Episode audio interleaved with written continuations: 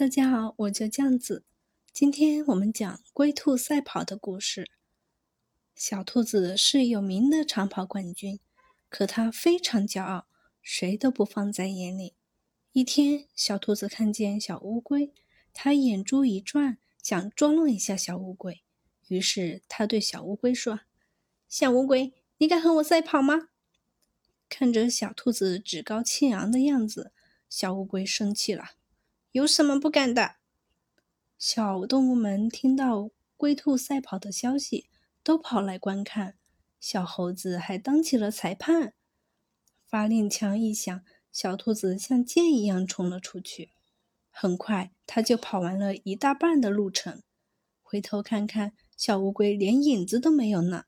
小兔子心想：“我先睡一会儿吧，反正乌龟也追不上来。”于是，它靠在一棵大树上。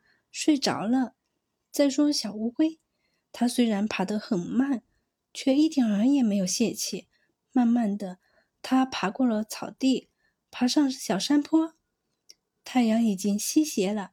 小兔子从梦中醒来，坏了！它大叫一声，撒开腿向前冲去。可是已经迟了，小乌龟早就到达了终点。